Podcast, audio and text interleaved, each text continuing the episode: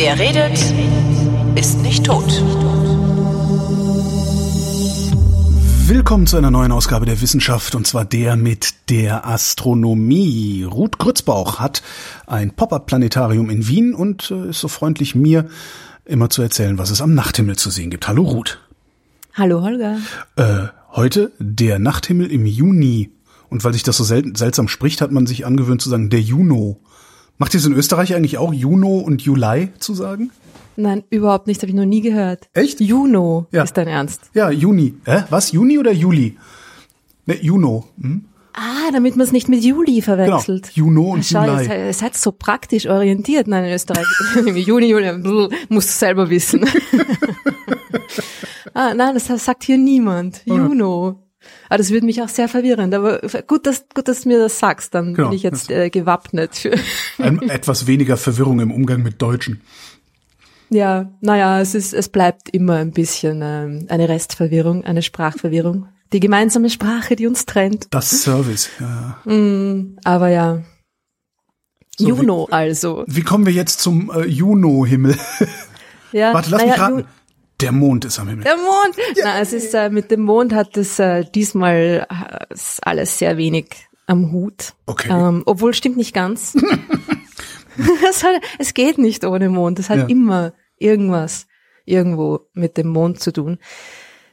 Wegen den kurzen Nächten im, im Juni, die Ja. sich, äh, wo es sich ja fast gar nicht auszahlt, irgendwie zu beobachten, weil es ist ja dann sowieso schon wieder vorbei, ähm, gibt es ein tolles Ereignis, das man tagsüber beobachten kann. Und das hat mit dem Mond zu tun. Mal schauen, ob du drauf Den. Mond sehen. Ja, man kann in der Tat den Mond öfter mal auch tagsüber sehen und das auch im Juni. Aber nein, es gibt eine Sonnenfinsternis zu Oh, sehen. Echt? Ja. Ich dachte, die nächste Sonnenfinsternis wäre erst im... Äh, Blah. Naja, es ist, also es gibt ja sehr oft Sonnenfinsternisse zu Mhm. sehen, immer wieder mal. Also eigentlich so ähm, zweimal im Jahr. Ja. Und sie sind halt natürlich nicht immer von uns aus zu sehen. Und es ist die diesmalige, die am 10. Juni stattfindet, Mhm. von uns aus zwar zu sehen, aber leider nur ganz, ganz peripher. Ah, also ja. Es ist nur eine partielle Sonnenfinsternis. Das heißt, je weiter nördlich, also in der Wikipedia hat diese Sonnenfinsternis sogar einen eigenen Eintrag. Ja, je weiter glaub, nördlich man ist, desto alle, dunkler ja. wird's. Ja, ja, ich sehe schon. Ja, genau. Also die ist irgendwie sehr, sehr weit oben diesmal. Der, der, der Schatten, der Mondschatten. Und da kommt natürlich auch der Mond hinein, weil bei einer Sonnenfinsternis ist natürlich der Mond im Spiel, weil der genau vor der Sonne steht und die Sonne verfinstert. Und der, der Mondschatten fällt diesmal hauptsächlich ähm, auf, auf den Nordpol, auf die Nordpolarregion. Und aber nicht mal dort, wo der Schatten genau hinfällt, ist die Finsternis total, weil sie ist eine ringförmige Sonnenfinsternis. Eine ringförmige Sonnenfinsternis im, im Gegensatz zu was? Im Gegensatz zu einer totalen Sonnenfinsternis. Also die, die Sonne ist nicht komplett, die, die Scheibe der Sonne, wenn man sich das jetzt so vorstellt, ne, ist nicht komplett vom Mond verdeckt. Ah, weil die zu sondern dicht beieinander stehen? der, ja, mehr oder weniger, genau. Der, der, der doofe Mond ist zu weit weg. Ja. Ach so, zu weit weg von der Erde. Ja klar, es sieht so aus, als wäre er uns. näher an der. Ja, okay. Hm, verstehe. Ja, genau. Also es ist, die Sonne und der Mond stehen näher aneinander dran. 10. Insofern Juni? hat's schon auch gestimmt, was du gesagt hast. Wie viel Uhr war? Kann man, kann man das auch schon? Na klar, weiß man das, ne? Ja, ja, also ziemlich, ziemlich zum Mittag. Ah, ja, okay. Ähm, um 12.40 Uhr ist das Maximum. äh, am Nordpol dann sozusagen. Oder- ja, hier also bei uns aber auch. Okay. Also 12.40 Uhr. genau. Mhm. Also es ist irgendwie so von kurz vor kurz vor zwölf geht's los und kurz nach wann eins, halb zwei, 13.30 Uhr. Genau, von, ich kann es dir genau sagen, 11.50 Uhr Mhm. bis 13.30 Uhr findet das Ganze statt. Das heißt, um 11.50 Uhr ist der erste Kontakt. Da, Mhm. da trifft die, der Rand des Mondes zum ersten Mal auf den Rand der Sonne. Ne? Mhm. Also da beginnt man dann, wenn man ganz genau schaut, zum ersten Mal was zu sehen von der Verfinsterung. Aber wie gesagt, bei uns, weil wir zu weit im Süden sind, ist es eine partielle Aber immerhin, Finsternis. wer noch eine Sophie-Brille eine übrig hat. ganz- Ja. Ja, auf jeden Fall, ganz wichtig, auf jeden Fall. Nicht einfach nur mit Sonnenbrille. Ich habe mal, als- ich habe als Kind mir öfter mal die Sonne einfach nur so mit Sonnenbrille angesehen. Ich, wie geht das? Ich, ich, mir mir ist das ja sogar alles mit Sonnenbrille schon zu hell, wenn ich nicht in die Sonne gucke. Ja, ich weiß auch nicht. Ich hatte, mich hat das irgendwie so fasziniert, diese, diesen Umriss der Sonne, diese Scheibe. Und dann eben, mich hat's auch so fasziniert, dass man dann danach irgendwie dann genau diesen Abdruck noch hat. Das hast du jetzt davon. Jetzt brauchst du ein eigenes Planetarium, um überhaupt Sterne zu sehen. Ne? So ist es Genau. leider. Nein, das ist, ich habe das dann ein paar Mal gemacht und dann irgendwann ist es, und dann ist es immer, es geht ja dann immer gleich wieder weg, Mhm. dieser, dieser, dieser Eindruck, den man dann hat, wo man dann einfach nichts sieht. Es dauert ja nicht lange und irgendwann mal ist es dann aber nicht mehr so gleich weggegangen und dann ha- habe ich ein bisschen die Panik bekommen und dann habe ich gedacht, okay, vielleicht doch nicht mehr und dann seitdem habe ich es nicht mehr gemacht. Na, das ist dann wieder weggegangen. Also ja, aber wie gesagt, nicht nachmachen, bitte, mit Sonnenfinsternisbrille oder äh, was auch geht, ist so eine, aber das ist jetzt, äh, das sollte man eigentlich nicht empfehlen, das ist eine schlechte Empfehlung, aber ich sag's trotzdem. So, wenn man so eine Rettungsdecke hat und die ein paar Mal Ah, diese, zusammenfaltet. diese Aludecken, ja. Ja, genau. Mhm. Wenn man die ein paar Mal übereinander legt, dann geht's eigentlich auch. Ja, also das, wenn man jetzt, wenn man es unbedingt sehen will und, und gerade keine Finsternisbrille irgendwie zur Hand hat. Mhm. Aber ich hoffe ja mal, dass die jetzt irgendwie noch verkauft werden. Ich, das Auch. haben doch alle von, von neulich noch im Schrank und finden es nicht wieder. Falls ihr eure Sonnenfinsternisbrillen sucht, die liegen neben den 3D-Kinobrillen. Ah ja, genau. Und dort, wo, wo die ganzen einzelnen Socken auch äh, Genau. sich irgendwie in, den, in, in die Ecke des Kastens, äh, des Schranks ähm, abgesetzt haben. Ja, es ist, also es ist jetzt vielleicht auch nicht ein wahnsinnig spektakuläres Ereignis, muss ich jetzt zugeben. Es wird ungefähr fünf Prozent der Fläche der Sonne verdeckt. Also es, es sieht ein bisschen so aus, als hätte jemand von der Sonne abgebissen. Ein kleines Cookie Stückchen. Monster, kann man so Cookie Monster Ja, Fotomontagen machen irgendwie. ja. Genau, genau. Aber es ist, ich finde, es sieht schon irgendwie cool aus, weil das ist, es ist einfach wirklich der Mond, ne? Es ist dann die, die, es ist der, der, der Mondschatten, der die Erde trifft, aber wir sehen dann quasi den, den Mond halt einfach nur nicht beleuchtet, ne? Wir sehen die, quasi die dunkle Seite des Mondes. Es ist die gleiche Seite des Mondes, die wir auch bei Vollmond sehen. Wir sehen ja immer die gleiche Seite vom Mond, aber da können wir dann mal die dunkle Seite des Mondes auch sehen, ja. Also den Rand, am, am Rand sozusagen. Also Am- ganz, am ganz Rand, hinten genau. nicht, weil da sind ja die Nazis. Das, ne? Ja. Ich habe mir gedacht, die sind in der Erde drinnen. Auch, auch, ja, das, die, das ist auch. Also ein, ein Teil der ist in der Hohlerde und der Rest ist auf der Rückseite des Mondes. Und die Dinosaurier? Wer- das sind Dinosaurier. Es gibt es, die, die, die, die, es gab nie Dinosaurier. Die Knochen hat äh, Gott in die Erde ähm, gezaubert, damit wir denken, es gäbe Dinosaurier. Ach so. Aber die haben mit den Nazis jetzt an sich nichts zu tun. Nein. So, und jetzt äh, sieh mal zu, wie du da wieder wegkommst. Die nächste totale Sonnenfinsternis, die sich ähm, nicht allzu weit von uns entfernt ereignet, ist äh, 2026 im Sommer. Und zwar ist es in Nordspanien. Ich glaube, die hattest du schon mal erwähnt. Es, bei mir klingelt nämlich was, ähm, dass ich vorhabe, wegen der Sonnenfinsternis irgendwo hin in Urlaub zu fahren. Und ich könnte mir vorstellen, dass die war. Ja, das kann gut sein. Das ist halt die nächste, die irgendwie so in, in ähm, halbwegs erschwinglicher Reisedistanz Ja, stattfindet. genau. Ja. Also 2026 im August. Oh, ja Und genau, wenn man es nicht so gern Reisezeit. warm hat, Ja. dann könnte man auch nach Island fahren, weil dort ist sie nämlich auch. Die ist, äh, beginnt auch in der in der Nord Nordpolregion äh, und zieht sich dann irgendwie so äh, über Island und und gerade am Ende noch streift sie noch irgendwie den Norden Spaniens. Aber ja, schaut euch das an. 10. Juni, 10. Juni, partielle partielle Sonnenfinsternis. Genau. Ja, was ist denn das eigentlich für ein Wochentag? Wissen wir das auswendig? Ich guck mal gerade nach. Ui, gute Frage. Nicht, dass man da dann irgendwie die Arbeit liegen lassen muss. Ruhen. Na, das wäre ja lassen furchtbar. Es ist ein Donnerstag. Donnerstags Ja, arbeitet naja. sowieso niemand mehr. Die Leute arbeiten ja immer nur Dienstags und Mittwochs und den Rest der Zeit tun sie so. Sind sie im Homeoffice, oder? Oder so, genau. Also ist ja sowieso genau in der Zeit der Mittagspause. Das heißt, Ja, kommt drauf an, wo man. geht mal raus, Leute. Also wenn man einen normalen Job macht, also sich, äh, ja, dann passt das genau tatsächlich. Ja. Ja, dann. Ja. Und holt euch eine Brille, ne? Nicht vergessen. nicht so wie ich. so, das war das, was man tagsüber sehen kann im Juni. Mhm. Ähm, ja, und das war's auch schon mit den Tag, äh, Tages, Tagessichtbarkeiten. Jetzt müssen wir uns doch den kurzen Nächten zubegeben. Es ist ja am 21. Juni, Ja. die, die kürzeste Nacht. Stimmt, das ist ja im Juni schon, ach, im Juno schon. Juni. Es ist auch der Sommerbeginn.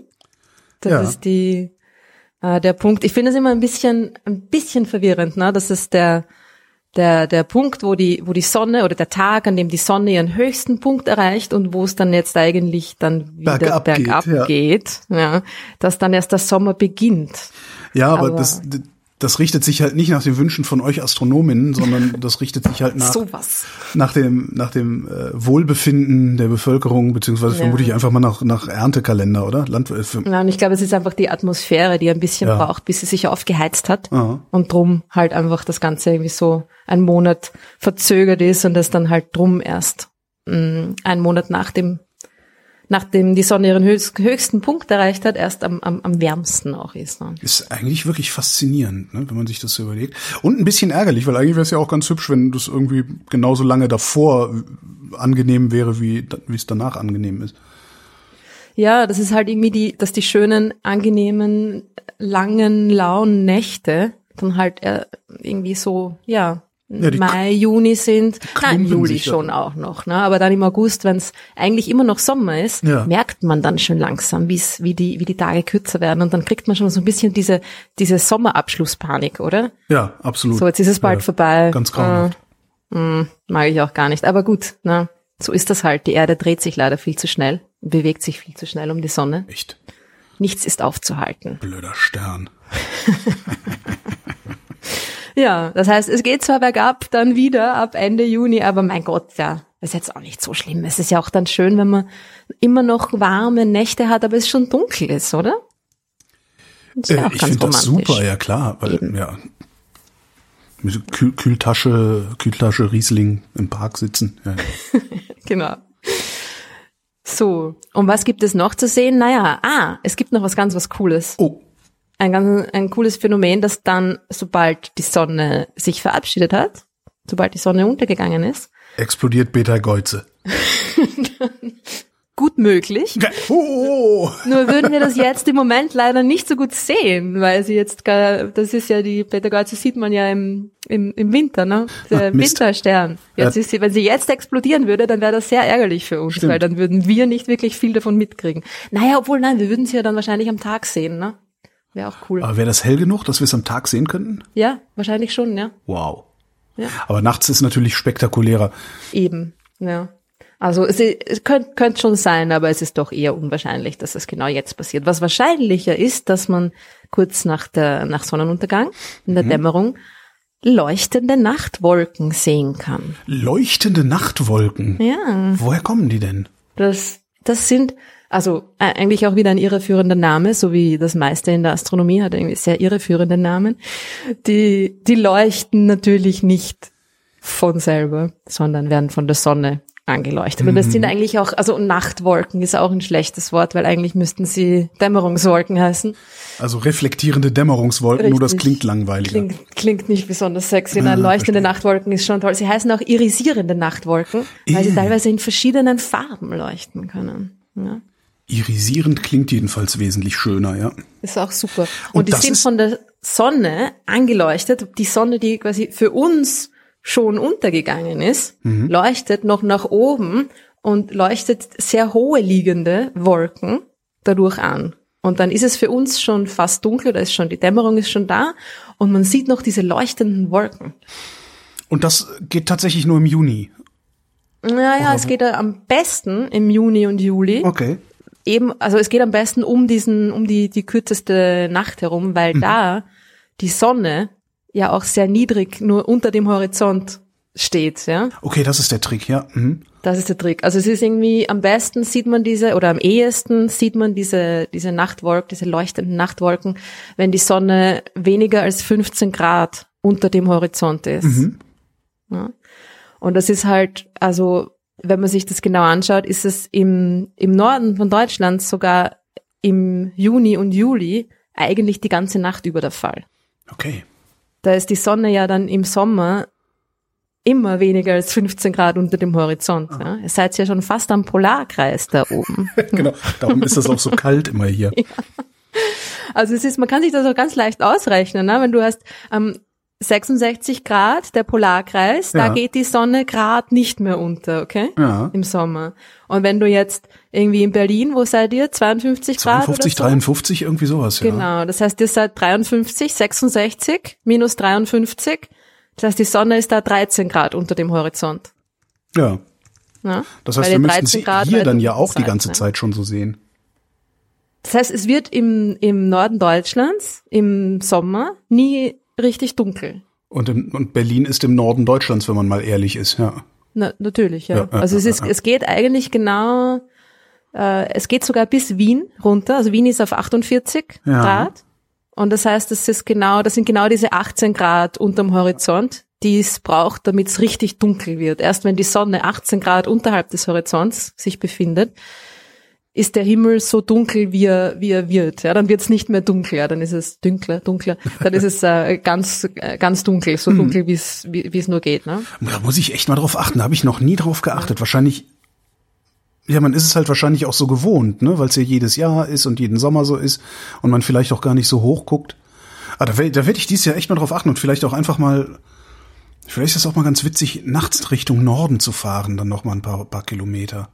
Ja, und diese, vor allem, also diese Wolken, die können ziemlich hell sein und die können ziemlich fetzig ausschauen. Vor allem, wenn sie, wenn sie in verschiedenen Farben dann leuchten. Das ist mhm. echt interessant, weil man, man weiß noch nicht, gar nicht ganz genau, wie diese Farben zustande kommen. Ach.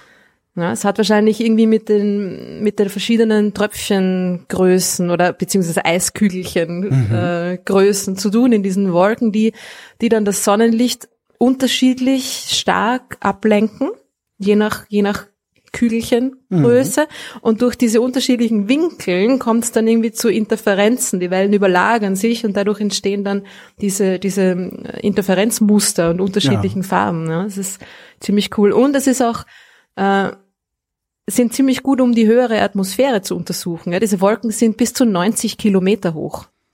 Ist das hoch? Das, ich habe überhaupt keine Ahnung. Sehr hoch. Also okay. normalerweise ein Flugzeug fliegt in ungefähr 10 Kilometern Höhe. Stimmt. Ja. Ja. Oder zwölf jetzt, wo vielleicht. Jetzt, wo du sagst, ja, ja, genau. Jetzt, wo du sagst, ja, merke ich selbst, ja.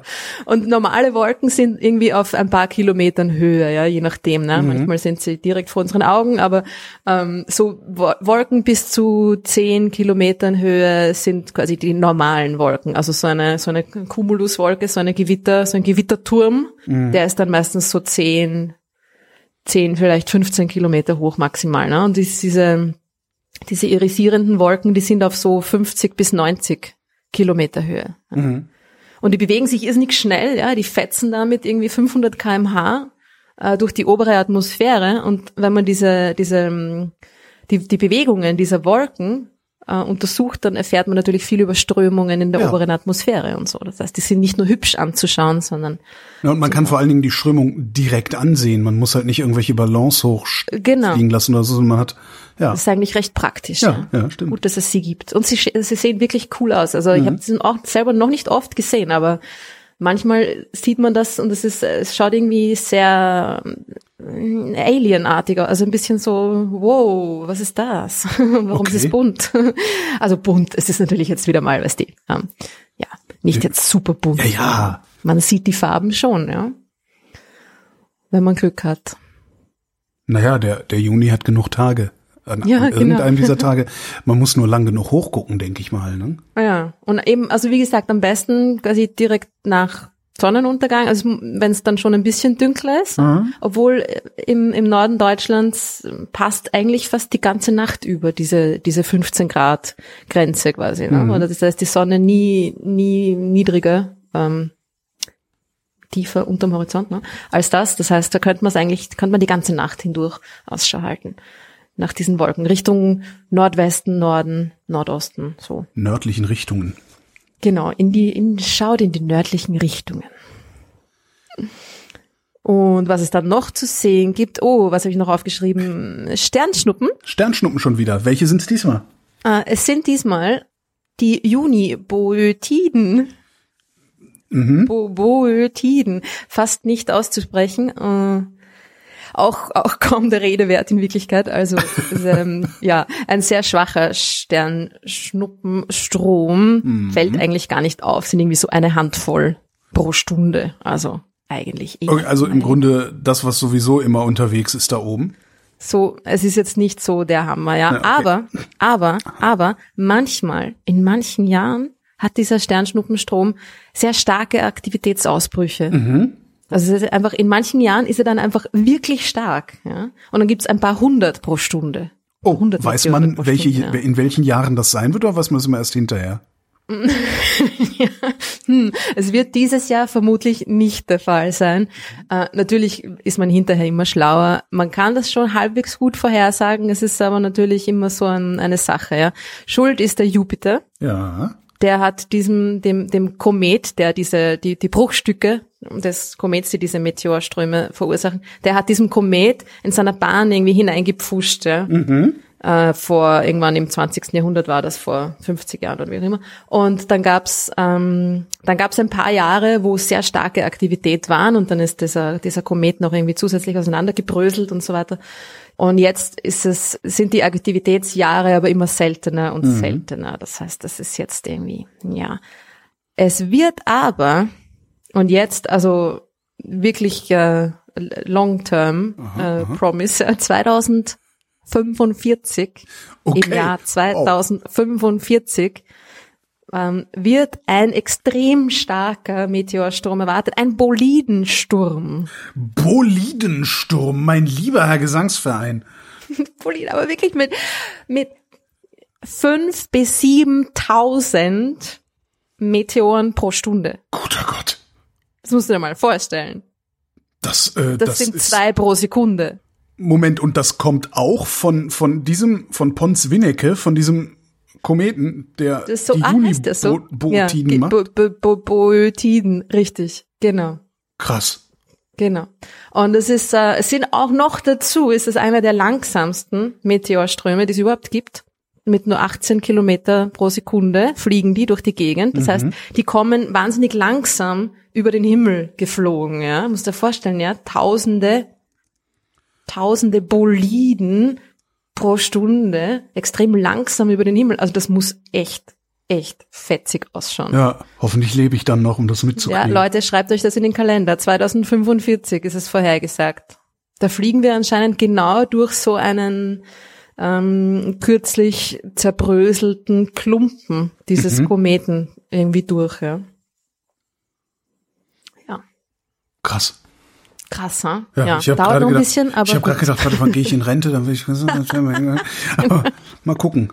Soll sich ausgehen. Mit ein bisschen aber Glück, irgendwie, genau. Wenn Liegestuhl aufklappen und sich äh, von den Boliden ähm, den befeuern lassen. Den Bo genau, den Boetiden-Boliden. Super. Und dann, ähm, ja, dann gibt's noch ein paar Sterne die es auch noch zu sehen gibt natürlich am Himmel. Und zwar, äh, wir haben ja schon über über die diversen äh, geometrischen Formen mhm. in anderen Jahreszeiten gesprochen. Im Winter war es ein Sechseck. Ja. Das war das, das, das Highlight, ein Sechseck. Ähm, Im Herbst war es ein Viereck. Und jetzt kommt das Juni-Dreieck. Und jetzt kommt das Sommerdreieck. so ist es. ja, das ist, ist die Astronomen äh, tun Dinge gern irgendwie schubladisieren und, ja. und da muss, da muss es immer, da muss es ein, ein Ding geben, ein, ein, ein Polygon, ja, und ein Dreieck. Ich meine, ein Dreieck in Sternen finden ist ja ungefähr das mhm. Einfachste, was ja. es überhaupt gibt. Danach kommt nur noch die Herbstgerade. ja. Die, über die reden wir dann nächstes Mal. ähm, ja, das Sommerdreieck. Naja, nein, es ist jetzt nichts, es ist schon, die sind schon ganz gut, um sich am Himmel zu orientieren, ja, mhm. diese, diese Formen. Und wenn man irgendwie mal, gerade in der Stadt, wo es, wo Sternbilder finden manchmal schwierig ist, weil man eben kaum mehr Sterne sieht, ja.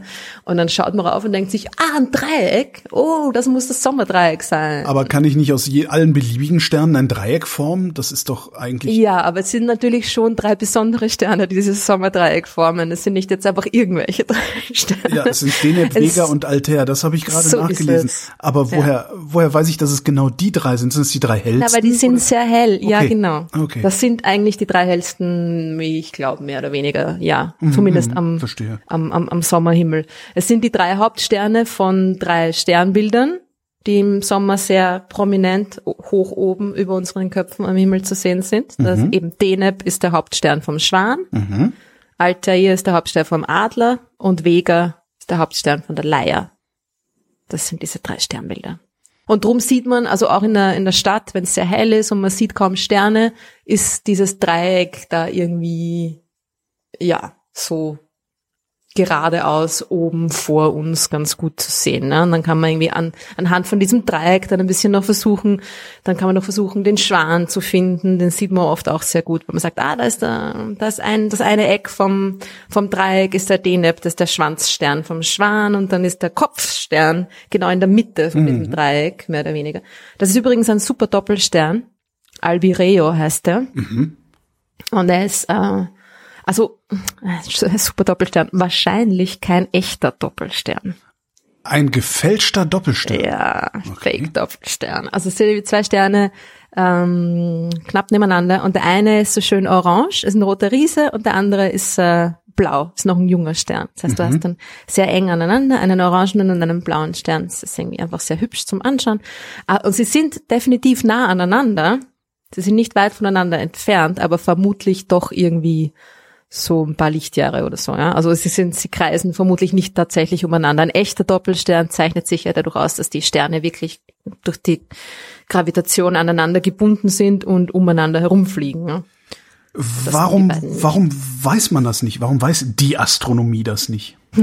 Das naja, weil das alles da sehr, sehr weit weg ist. Und diese Entfernungen von Sternen, das echt nicht so einfach ist, die so genau zu bestimmen. Ja? Also wenn du jetzt irgendwie sagst, dieses Ding ist, keine Ahnung, ja, wie viel, wie weit der jetzt weg ist, äh, sagen wir mal 100 Lichtjahre entfernt, dann ist das eine irrsinnige Entfernung. Und wenn du sagst, jetzt ist der andere Stern 101 Lichtjahr entfernt, dann Ja. denkst du dir, hm, die sind jetzt sehr nah aneinander, aber ist es wirklich, es ist halt dann 100 Lichtjahre plus minus ein paar Okay, ja, Die verstehe. Entfernung. Das heißt, Aber Ich hätte gedacht, ihr werdet Hm. schon präziser mittlerweile. ja, bei manchen Sternen ist es einfacher, bei anderen ist es weniger einfach. Ja? Also es, es kommt immer auch auf die Eigenschaften des Sterns drauf an.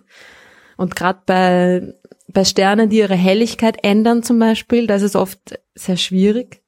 Bei manchen Sternen, die ihre Helligkeit ändern, ist es dann aber auch sehr leicht, ihre Entfernung zu bestimmen, weil die einer bestimmten Gesetzmäßigkeit folgen. Und es ist, ähm, jo, das mit den Sternen ist ein, ist ein kompliziertes Business in Wirklichkeit. Ja. Sätze für die Ewigkeit. Sorry. ja. Aber er ist schön zum Anschauen, das auf jeden Fall, der Albireo. Der ist dann so mehr oder weniger in der Mitte von diesem Dreieck. Ja? Und der Deneb, von dem haben wir schon gesprochen, das ist der, der ein, ein, ein Eck des Dreiecks, der, der Schwanz des Schwans. Und das ist ein Argerstern, ja. Das ist überhaupt einer der hellsten Sterne, die wir kennen. Also jetzt nicht so zum Anschauen am Himmel, sondern überhaupt, ja, von seiner absoluten Leuchtkraft. Das ist ein Stern, der hat fast 200.000 Mal die Leuchtkraft der Sonne. 200.000. Naja, aber so viel heller finde ich den jetzt nicht. Findest du nicht? okay, er ist auch 200 Mal so groß wie die Sonne. Moment, welcher war das jetzt? Der Deneb. Der Deneb. Der Schwanzstern Ja, vom ja. Schwan. Der eine, Wie eine 200 eine Mal so groß wie die Sonne. 200 Mal so groß wie die Sonne, ja. Ja, also das ist so, das ist schon mehr als die Marsbahn. Das ist, wenn Deneb in Okay, unserem Sonnensystem ist- wäre, ja, dann wäre der äh, Astro Asteroidengürtel ähm, Größe. Ja, Okay, krass. genau. Hat 20 Mal die Masse der Sonne. Also das ist jetzt schon so ein Megastern. Das ist ja fast ein leuchtendes schwarzes Loch. Das erste leuchtende schwarze Ah, ja. Loch des Universums. Aus dem wird mit ziemlicher Sicherheit ein schwarzes Loch in nicht allzu langer Zeit. Ja. Ähm, ja, jetzt ist er noch ziemlich groß eigentlich. Also ja, hm, nicht so. Aber die, die gibt's dann schon wirklich selten. Ja, so Sterne bis so so bis zu 20 Sonnenmassen sagt man so, dass das das geht noch. Ja, Mhm. aber über 20 Sonnenmassen gibt's echt schon sehr sehr wenige Sterne. Okay. Weil einfach eher, bevor ein Riesenstern aus einer Gaswolke sich bildet, haben sich schon lang viele kleine gebildet. Ja, es ist irgendwie Ah, okay. Das- Ja. ja, Die, dass die Bedingungen Und die klumpen dann so nicht mehr sind. zusammen, die wollen dann nicht mehr. Nein, die wollen dann nicht mehr. Die sind, also die, die, die, die haben ja dann auch immer so ein bisschen eine Eigenbewegung und die mh, bewegen sich dann, wenn sie zusammenbleiben in einem Sternhaufen, dann eher so schon umeinander herum oder eben in einem Doppelsternsystem. Ne? Die entstehen ja auch sehr nah aneinander und fangen dann an, umeinander zu kreisen und bilden dann eigentlich eine recht stabile Konfiguration, ja. Aber es bilden sich eben, wie gesagt, eher kleine Sterne als große. Mhm. Das ist, das ist so von den physikalischen Bedingungen in diesen, in diesen Wolken, in diesen Wasserstoffgaswolken. Drum sind die sehr selten. Aber ja, DNAP ist da und der ist wirklich, also der ist auch wahnsinnig weit entfernt. Der ist 1500 Lichtjahre von uns entfernt. Jetzt könnte ich wieder einen Astronomen machen, indem ich sage, naja, Klingt wer weiß, ob der so überhaupt viel. noch da ist, weil jetzt, ne, ist ja, Ja. Naja, wenn er in den letzten 1500 Jahren explodiert ist, dann ist er nicht mehr da. Ja. Aber er hat eine Lebenserwartung von vielleicht noch knapp einer Million Jahren. oh, das Also, ist nicht viel. Ist nicht viel, nein. Ist er so alt oder liegt es an der schieren Größe? Das liegt an der schieren Größe. Also Okay. je größer ein Stern, desto kürzer seine Lebenszeit. Und der hat ähm, Na- halt ist ebenso wie sehr ähnlich eigentlich wie wie Beta Geuze, ne, dieser Stern. Das heißt, ich wollte gerade, also eine Million, wenn er eine, eine Lebenserwartung von einer Million Jahren noch hat, das ist ja auch nur eine statistische Größe. Das kann sein, das Ding fliegt uns morgen um die Ohren. ja, das kann schon sein, ja. Krass. Also es wird nie wieder woanders hingucken eher können. unwahrscheinlich. genau, so, der, da ist er, explodiert sofort. Außer Oder wenn vielleicht Golze wieder rumkommt, dann äh, könnten wir drüber reden. Das immer im Winter schaust du Beta Geuze, im Sommer Genau. zu Deneb und dann hast du die Chance, dass irgendeiner von den beiden Dann doch habe ich die noch Chance, dass irgendwann die ja. Beule an meiner Stirn verheilt von den ganzen Laternenpfählen, die ich immer drauf. genau. Also deine eigene Supernova-Explosion Genau. im, im Kopf. Na, aber es ist, also es ist alles eine Frage der Wahrscheinlichkeit. Das ist ja immer so eigentlich in der Wissenschaft. Es sind sehr wenig Dinge, wo man sicher sagen kann, dass sie sicher jetzt, beziehungsweise zu einem ganz bestimmt definierten Zeitpunkt stattfinden. Also gibt's natürlich schon, ja, aber vor allem in der Astronomie ist das eigentlich eher sehr selten und es ist alles irgendwie immer so eine Wahrscheinlichkeitsgeschichte. Ja, DNAP ist, also ist schon ein roter Riese, ne? Ja. Ist, äh, ist äh, auf dem Weg zu einem Red Supergiant oder sogar einem Hypergiant. Hypergiant. Hypergiant, das sind halt die Schon Riesen, eine Band, die so heißt? Riesen, Riesen. Gründ mal eine. Genau, Hypergiant. Kannst du ein Instrument spielen? ähm, nee, Wasserhahn kann ich. Das ist ein Anfang. Aber ich mache einfach, ich mache einfach das, was so, so, wir machen einfach irgendwie so ein Metal-Ding und ich bin der Typ, der immer ins Mikrofon, äh, wie heißt das, wenn die immer so machen? Ja. Das hat auch einen Namen. Äh, Grölen nee, das, ja, wir nennen das Grölen, aber das hat tatsächlich auch einen Namen als, als, äh, als Kunstform. ja, genau. du? Ich weiß es leider nicht mehr. Äh, irgend, irgendwer wird es in die Kommentare Liebe schreiben. Hörerinnen, genau. Lasst uns teilhaben am Heavy Metal Wissen. Hypergiant wäre wär ein guter Heavy Metal Bandname, ja, Mhm. aber ist auch etwas, was mit DNAP ähm, bald passieren wird, in jetzt dann, jetzt dann, ne? Und Demnächst. Ja, Mhm. demnächst. Und äh, diese Riesen, diese diese Riesensterne, die hauen ja dann ihre ein Großteil ihrer Materie auch hinaus in den Weltraum, noch eigentlich noch bevor sie explodieren. Die verlieren ja ihre äußere Hülle Mhm. irgendwie. Äh, Und da geht's ordentlich zu. Und je größer oder je, je mehr Masse diese Sterne haben, desto desto ärger ist, sind die ganzen Vorgänge, die, die dort stattfinden. Ja? Also desto mehr Masse verliert dieser Stern schon. Und es gibt Sterne, die hauen ihre ganze Wasserstoffhülle hinaus in den Weltraum und sind dann eigentlich nur mehr so Heliumkerne. Irre. Ja, und der DNAP könnte auch zu so einem Stern werden. Es könnte sein, dass er seine, seine ganze äußere Hülle, die eben noch aus Wasserstoff besteht, in den Weltraum hinaus befördert und dann bleibt noch der dichte Kern, der, der, der noch irgendwie Helium zu Kohlenstoff, Sauerstoff und so weiter verschmilzt übrig. Ja. Mhm. Also, das ist ein, ein fetziges Ding. Ich sage sag mal, wenn man den anschaut, er schaut irgendwie so, so ich- unschuldig aus. Ich finde halt da- die Vorstellung da immer so, so faszinierend, dass da so dann so eine Heliumkugel da so rumschwebt. Ähm, Die ein paar Mal die Masse der Sonne hat. da, ne? davon, davon mal überhaupt ganz abgesehen. Ich finde allein die Vorstellung, eine Heliumkugel schwebt irgendwo rum, total faszinierend. Ja, da, Ja. da gibt's ja viele Milliarden davon sogar. Milliarden Heliumkugeln schweben. Ja, das den funktioniert Weltraum. halt auf der Erde nur unter besonderen Bedingungen, aber ich, ich finde es faszinierend. Das, da nennt man die Heliumballone, aber das ist ein bisschen andere, andere Naja, aber da ist das ja drin. Des Heliums, ne? Genau. Ja, ja, ja, da ja, oben hält genau. es, also das kann, man kann das auf der Erde sicherlich auch in einem Magnetfeld erzeugen, diese Heliumkugel. Diese eine glühende Heliumkugel. Aber Ja, na, das die versucht man ja erzeugt in sich halt im Weltall von ja. alleine. Das finde ich halt so völlig irre daran. Genau, Fusionsmaschine. Weil ja. es so unglaublich viel davon da Ja, ist, dass es von ist irre. selber durch Irre, die eigene irre, irre. Schwerkraft so einen Druck erzeugen kann, dass es einfach passiert. Ja. immer, ich finde das immer wieder mind-boggling, ja. Mindboggling, ja. Na, es ist halt so ziemlich alles, was man da oben sieht, ist in Wirklichkeit extrem mindboggling. Ja. Es schaut alles so unschuldig aus, die schönen Sternlein, wie sie da oben stehen. Aber die haben es Ja. faustdick hinter den äh. Ringen. Ja. Und Deneb, ja, genau. Und Deneb wird auf jeden Fall zum, also auf jeden Fall, ja, eigentlich schon, ne, zu einem schwarzen Loch. Also Mhm. es könnte natürlich auch noch sein, dass der noch, also weil er eben so viel Masse verliert, bevor er dann noch explodiert, ja, könnte es sein, dass er so viel Masse verliert, dass er dann vielleicht doch nur ein Neutronenstern wird. Aber ja, wahrscheinlich wird Deneb zu einem schwarzen Loch. Ja. Und saugt dann alles in Saugt seiner alles. Umgebung. Und Gut, dass er 1500 Lichtjahre von uns entfernt ist. ja. Das ist ein Bildungsauftrag, den wir da genau. haben, ne? Genau, immer schön Unsinn übers Universum erzählen. Merkt doch eh keiner, außer Florian, falls der das hier hört. Der kommentiert das sicher wieder. Jede Menge diesmal. So, der Schwan, sind wir raus? Aus dem Schwan? Jetzt wir, ja, jetzt Okay, kommt, komm. ähm, genau, das war Deneb und Ding und Albireo, der Doppelstern, der schöne. Äh, der, der nächste Eckpunkt in unserem Sommerdreieck ist Vega. Vega. Auch ein cooler Stern, ist äh, ein, der, der, der zweithellste Stern am Nordhimmel So nach Arcturus. in, in, in, in, jetzt in dieser Konstellation oder so immer so? So immer. Also auf unserer Okay. nördlichen Himmelshemisphäre ist er der zweithellste Stern. Also man kann dann immer tausend Listen von den hellsten Dingen von irgendwas machen, ne? aber es ist einfach, Vega ist auch ein sehr heller Stern und ist äh, ein ganz besonderer Stern, weil er genau weiß ist. Vega hat keine Farbe.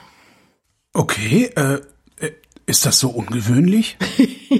Naja, die meisten, also Sterne haben ja je nach ihrer Temperatur eine bestimmte Farbe, weil dann das, das, das Maximum ihrer, ihrer ausgestrahlten Energie, also das Maximum ihres, ihres Lichts quasi, die, die meiste, das meiste Licht kommt einfach bei einer bestimmten Farbe zu uns, ja. Ja. Und wenn es ein bisschen weniger heiße Sterne sind, ist das eher so orange-rötlich. Und wenn es heißere Sterne sind, ist es dann eher, geht's ins Bläuliche, ja. Und die Sonne ist so, ist eh auch fast weiß, ne? Also die Sonne ist so gelblich-weiß, ja. Ja. Und Vega hat einfach sein Maximum ziemlich quasi mehr oder weniger genau in der Mitte des von uns sichtbaren Farbspektrums. Ja. Ne? Und drum erscheint sie uns weiß. Also sie hat schon, sie strahlt genauso wie alle Sterne in, in verschiedenen Farben. Okay, äh, okay. Aber wegen der Verteilung ihrer, der Strahlung der verschiedenen, von den verschiedenen Farben, ne, kommt es dazu, dass sie für uns perfekt weiß quasi ausschaut, okay? Das macht das Sinn so von, Ja, ja, ja. ja. ja. Und darum wird sie auch als, äh, als Nullpunkt verwendet in der Helligkeitsskala. Also Vega ist ein, ein, ein Standardstern, der so quasi den, den Nullpunkt äh, definiert, ja.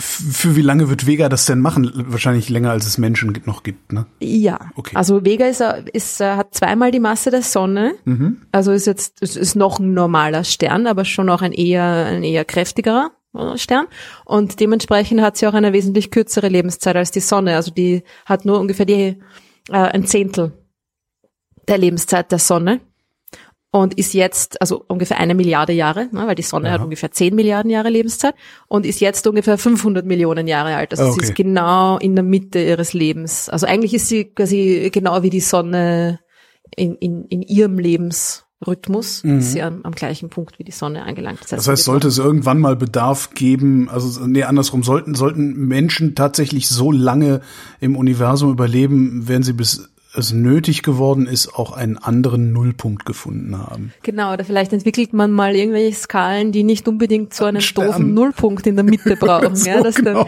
dann ein paar Werte sind positiv, die meisten Werte sind positiv, weil eben man hat sich gedacht, hey, ja, ähm, Vega, heller Stern, das ist der Nullpunkt, weil alle anderen Sterne sind weniger hell, aber stimmt natürlich nicht. Das heißt, man müsste einfach nur mal hingehen und äh, eine äh, irgendwie standardisierte Messung machen und dann so eine so eine ja eine Standardeinheit erfinden. Ne? Es ist halt genau, es ist halt so wie Grad Celsius hat auch Ja. einen Nullpunkt definiert. Ne? Dort friert Wasser und ähm, ja, dann ist natürlich die Kelvin-Skala die bessere Skala, weil die hat quasi einen absolut definierten Nullpunkt anstatt einen relativ definierten Nullpunkt. Das ist aber, in der Astronomie ist, eigentlich ist fast alles relativ definiert, weil Leute halt erst mit der Zeit irgendwie draufgekommen sind, ja, und dann haben sie einfach angefangen mit irgendwas zu vergleichen und dementsprechend Naja, und wenn die Sprache schon da war, die man spricht, äh, wird's halt auch extrem schwierig, ja, das, die, die, die Dinge umzuwidmen irgendwie. Total. Ja. Ja, und dann hat man den Salat, ne? Da hat man dann schon mal angefangen und Genau. dann muss man irgendwie, hm. Ja, auf jeden Fall ist Vega ist der, der, der Nullpunkt, ja. Ja. Und ist sonst jetzt nicht so ein wahnsinnig besonderer Stern, außer, dass sie extrem schnell rotiert. Vega dreht sich wahnsinnig schnell. Mhm. Man weiß nicht genau warum. Manche Sterne drehen sich einfach schneller als andere. Aber Vega ist so schnell, der dreht sich in zwölf Stunden einmal rundherum. Boah, da wird einem ja schlecht. Ja, ziemlich. Und ihr wird so schlecht, dass sie, ähm, die ist nicht mehr rund, ja, die ist breiter als hoch. Och, Mhm. Und zwar ist sie 20 Prozent breiter als hoch. super. Arg, oder? Arme, arme Vega. Das arme ja. Ding. Und hat schon fast seine, seine Zerreißgeschwindigkeit erreicht. Also hat ungefähr 90 Prozent seiner kritischen Geschwindigkeit. Das ist die Geschwindigkeit, die kritische Geschwindigkeit ist die, die, ähm, da zerreißt es dich, ne? Also wenn du dich schneller drehst als diese kritische Geschwindigkeit, dann, äh, ist die, die, die, die Fliehkraft größer als die Gravitationskraft, die dich zusammenhält. Verändert Und- sich diese Geschwindigkeit bei Vega oder bleibt die konstant? Na, ich glaube, das ist nicht ganz klar. Also das ist, ähm, es ist auch nicht klar, warum genau sie sich so schnell dreht. Ja? Also es haben einfach natürlich Sterne den den Drehimpuls, den Drehzustand ihrer ihrer Wolke quasi geerbt, aus der sie sich gebildet haben. Ja? Und drum drehen sich manche schneller als andere. Es kann dann auch sein, dass ein, ein Nachbarstern da ist, der irgendwie noch antaucht oder so. Ja, es kann verschiedene Gründe geben. Aber bei Vega ist es irgendwie, hm, ist es, ist es unklar, warum. Und ich glaube, dass sie sich jetzt während ihrer, ihrer Hauptlebenszeit, ja, so auch gar nicht so, so stark ändern wird. Sie wird dann, wenn sie dann anfängt, zum roten Riesen zu werden, wird sie sich natürlich langsamer drehen. Wenn sie, wenn sie größer wird, na, das ist so wieder die, das typische ähm, Ja, so hier bei- bei- genau, Beispiel, ja. genau, ja. Wenn man irgendwie die Arme ausbreitet, dreht man sich langsamer und so. Aber, aber eben, sie wird dann, ich glaube, wenn sie sich dann ausdehnt zu einem roten Riesen, wird sie sie ordentlich zerreißen, weil dann ist ja die Gravitation auch schwächer, weil das Ding ja viel, viel weniger dicht wird. Das heißt, es hält auch viel schlechter zusammen und dreht sich immer noch sehr schnell. Ähm, ja. Das sieht Aber bestimmt ja, auch ganz haben wir lustig noch ein aus. paar dann, ja. hundert Millionen Jahre Zeit. Genau, es sieht auch Wenn da so lustig die aus, wenn den so, den so langsam zerfetzt, während Genau. er größer wird, ja. Ja, Vega leider, aus. Ja. genau, leider noch ein paar hundert Millionen Jahre ähm, Zeit bis dahin. Aber ja. Das war Vega. Und ah, noch ein Ding, ein interessantes Ding an Vega. Vega war mal der Polarstern. Ach, und warum ist Vega jetzt nicht mehr der Polarstern? Weil sich die Achse der Erde langsam weitergedreht hat. Ja, sch- äh, Ja. Also ja. Vega war nicht jetzt der Polarstern, also der Polarstern ist ein anderer Stern, ja, genau. Aber es war, Vega war genau über dem, oder mehr oder weniger genau über dem Mhm. Nordpol der Erde vor 14.000 Jahren ungefähr. Mhm. Und in der Zwischenzeit ist die Achse der Erde ganz leicht, ganz langsam äh, weitergewandert. Das ist wie Präzision nennt man das. Ja, das, das ist wie bei einem Kreisel. wenn- Wenn, man einen Kreisel dreht, dann so bewegt sich taumelt, die ne? Achse. Ja. Genau, genau. Das ist diese Taumelbewegung. Und die Erde macht genau das Gleiche. Mhm. Und darum haben wir jetzt einen anderen Polarstern als vor 14.000 Jahren. Da war es die Vega. Ja. Und dann gibt's noch einen dritten, einen Stern gibt's noch, den Altair, den Adler, den Hauptstern des Adlers. Und der, ah, der ist lustig, der ist uns sehr nahe. Ah, der ist 16 Lichtjahre nur von uns entfernt und befindet sich ähm, in der gleichen Umgebung wie die Sonne quasi, der gleichen, in der gleichen Wolke wie die Sonne. Man nennt das die lokale Flocke.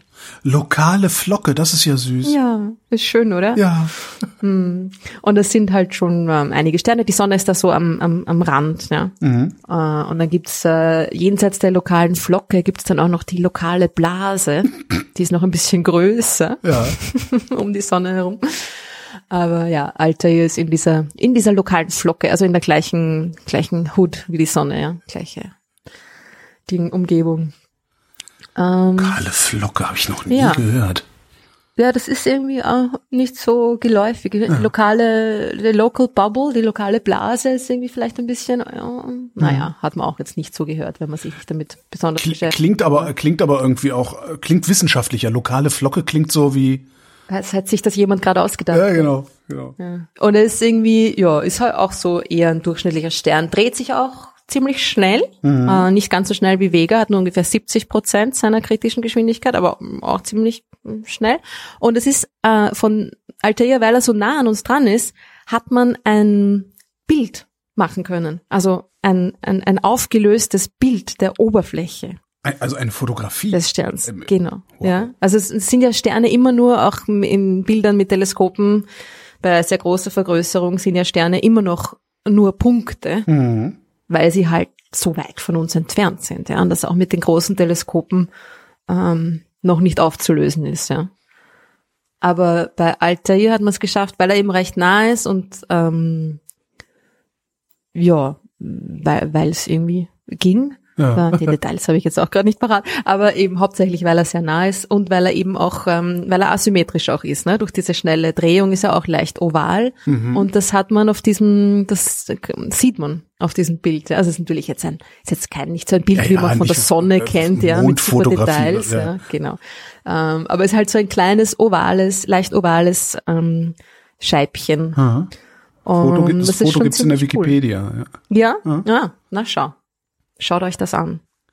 Es ist nicht so oft, dass man einen Stern so sehen kann, also die Oberfläche eines Sterns, ja. Bei Beetlejuice ist es uns Ich auch überlege- geglückt, aber deswegen, weil sie so riesig ist. Ja. Ja, ich überlege gerade, was ist mit Proxima Centauri? Ist, haben, haben wir den Der ist schon ein gesehen? kleiner Der Stern. Ist zu klein. Nein, okay. ja, der ist okay. zu klein. Ja.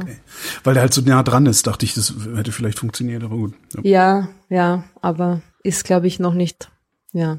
Ist jetzt auch nicht so, ähm, die Frage ist halt auch, was bringt einem das, ja? Ja, also von einem durchschnittlichen, normalen, kleinen, mittelmäßigen Stern möchte ich jetzt nicht unbedingt ein Bild von seiner Oberfläche sehen. Also möchte ich schon, aber Ja, aber das ist, was bringt dringendere wissenschaftlich, weil genau, ja. wir haben ja nicht unbegrenzt äh, äh, äh, Teleskopzeit. Ja. So ist es. Ja. Genau. Ja.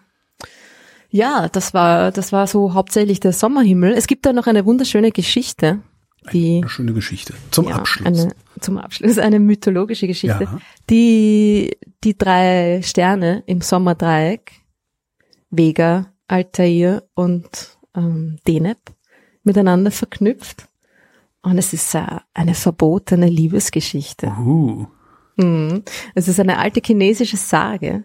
Mhm. Äh, Und es geht da um die Weberin, die von Vega verkörpert wird, und den Kuhhirten Die Altair. Weberin und der Kuhhirte klingt aber auch wie so irgend so ein Sexding. Das klingt ein bisschen wie ein schlechter Plot von einem. Genau. Ja. Mhm. Es ist eine alte chinesische Sage. Und äh, das Problem, was das genaue Problem war, konnte ich jetzt nicht eruieren, aber es war ihre Liebe auf jeden Fall unerwünscht, nicht erlaubt. Wahrscheinlich irgendwelche gesellschaftlichen Normen oder, oder sonstigen Probleme. Sie, sie durften nicht zusammen sein. Sie waren unsterblich ineinander verliebt, aber es sollte nicht sein. Und um sicherzugehen, dass es nicht ist, wurden sie an gegenüberliegende Seiten des Silberflusses verbannt.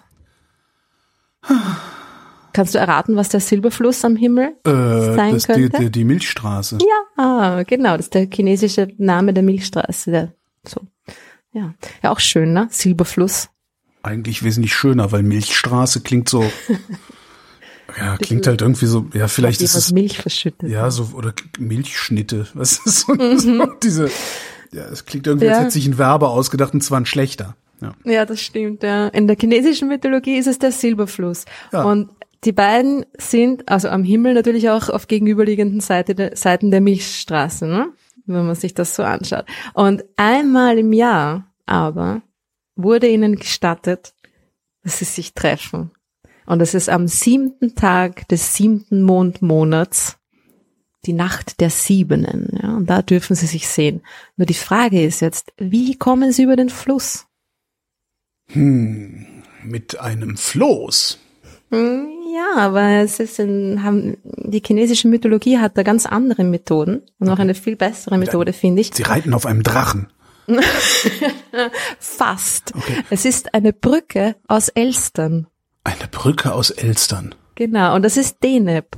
Deneb, Ah. der Stern verkörpert einen Schwarm an Elstern. Warum? Und dieser Elsternschwarm bildet an diesem, an, in dieser Nacht der Siebenen, bildet er eine Brücke über den Silberfluss. Und Warum? dann können sie auf dem Rücken der Elstern zueinander ähm, hüpfen und sind eine Nacht miteinander vereint. Warum hat man sich Deneb als Schwarm von Vögeln vorgestellt und nicht als irgendwas anderes? Als Floß, meinst du? Irgendwas. Also, Dann müsste man jetzt vielleicht einen Sinologen fragen, genau, vielleicht haben wir ja SinologInnen in, in der falls es mit den Elstern auf sich hat. Also ich finde das schon interessant, warum stellt man sich einen, einen Punkt am Himmel Ja. als Schwarm vor, also als, als Summe von vielen kleinen Dingen? Ja. Vielleicht ist es ja auch so, dass Deneb quasi die, die, die Chefelster war und viele Sterne, viele andere kleinere Sterne um ihn herum waren da dann auch daran beteiligt, an der, an der Elsternbrücke. Es ist, äh, aber stimmt, du hast recht, das ist eine interessante Frage, wie es zu den Elstern oder zu dem Schwarm kam, weil es ist ja eigentlich nur ein Punkt. Ja. Ja. In dieser Sendung werden wir es nicht mehr erfahren. Ruth Grützbauch, vielen Dank. Bis zum nächsten Mal. Und euch vielen Dank für die Aufmerksamkeit und nicht vergessen, den Blick zu heben.